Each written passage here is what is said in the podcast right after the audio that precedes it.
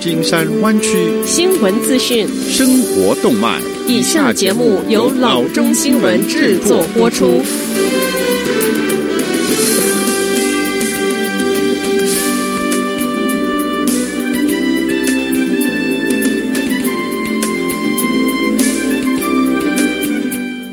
各位听众，大家好，欢迎来到老中广播电台的节目，我是君君。我们首先来关注今天的旧金山湾区地方消息。Mark Zuckerberg 以及 Priscilla Chan 以最实际的行动帮助受疫情冲击的在地小商家，向他们最喜爱的湾区八家餐厅各自捐助了十万美元。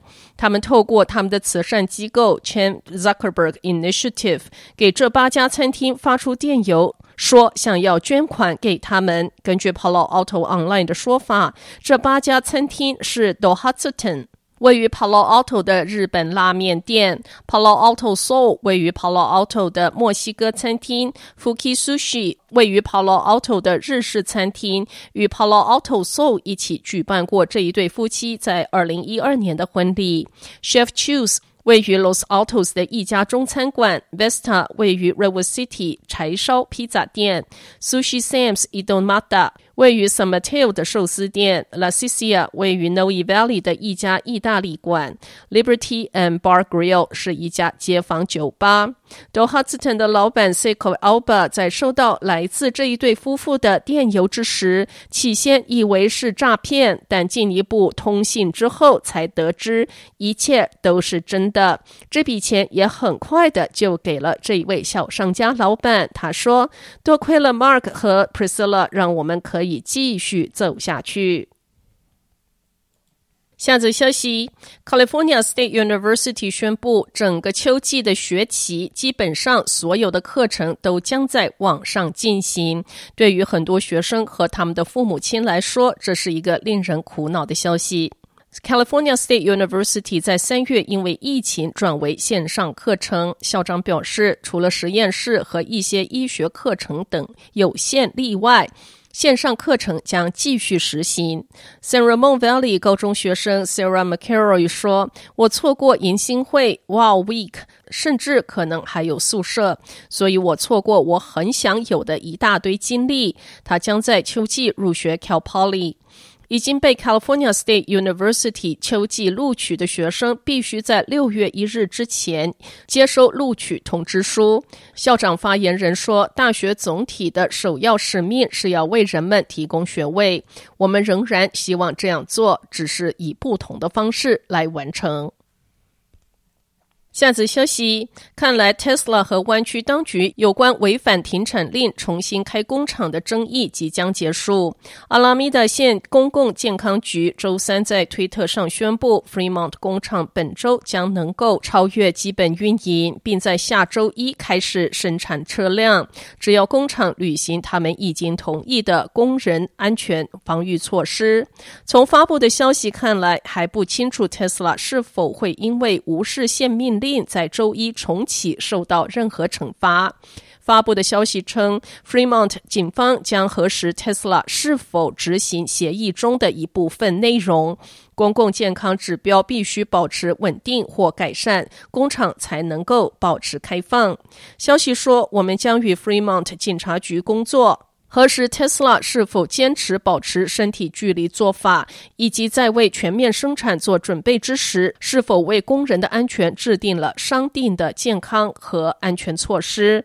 Tesla 工厂周一擅自重启，并在周二继续。他们在周一最后截至时间内提交了一份保护工人安全的现场计划，但是这家工厂的重启违抗了县健康局的命令。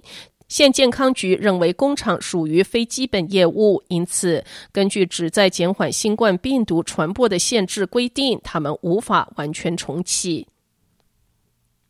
下则消息：五月十八日，San Mateo 县将放松他们的就地避难令。在周三发布的一份声明中，县称。健康官员 Scott Morrow 博士将在本周发布一道新的命令，允许零售业和制造业在实施身体距离措施的情况下重启。上周末，州其他地区已经进入州长重启计划阶段二，但 San Mateo、San Francisco、Santa Clara、Alameda、Contra Costa 以及 Marine 六个湾区的县继续执行更严格的命令。COVID-19 病例、医院容量和其他指标的数据显示出一个稳定性，这令我感到鼓舞，也使得 s a m a t e l 县现在能够进入阶段二的早期。Morrow 在一份声明中写道：“我想提醒大家，这些修改的做出，并不是因为出外走动是安全的。这种病毒继续在我们的社区中传播，人们之间互动的增加可能会以更高的速度传播病毒。”目前尚不清楚其他湾区县是否也会在周一脱离主命令进入第二阶段。San Francisco 和 Marine 县健康官此前曾经表示，他们将五月十八日视为加入州其他地区例行的可能日期。但是 Santa Clara 县健康官 Sarah Cody 博士则说，他的县还没有接近到达重启所需的检测和接触追踪指标的地步。下次消息，COVID-19 大流行会促进电子商业的业绩成长，本是可以预料的事情。但 Adobe 的最新数据显示，大爆发竟成了另一个黑色星期五。根据 Adobe 以三月初就地避难令发布前的基准时期相比，美国四月份的电子商业服务是增长了百分之四十九。线上杂货商是主要的推手，三月、四月间每日的销售额增加了百分之一百一十，同时电子产品销售也增加了百分之五十八，图书销售则增加了一倍。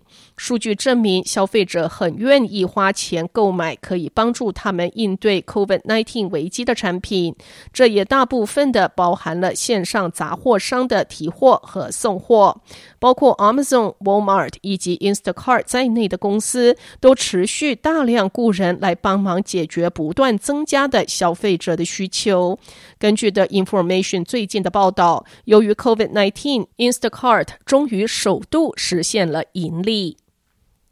好的，以上就是生活资讯。我们接下来关注一下天气概况。今天晚上湾区各地最低的气温是五十一度到五十三度之间，明天最高的气温是六十四度到七十八度之间。好的，以上就是生活资讯以及天气概况。新闻来源来自 triple w dot news for chinese dot com 老中新闻网。好的，我们休息一下，马上回到节目来。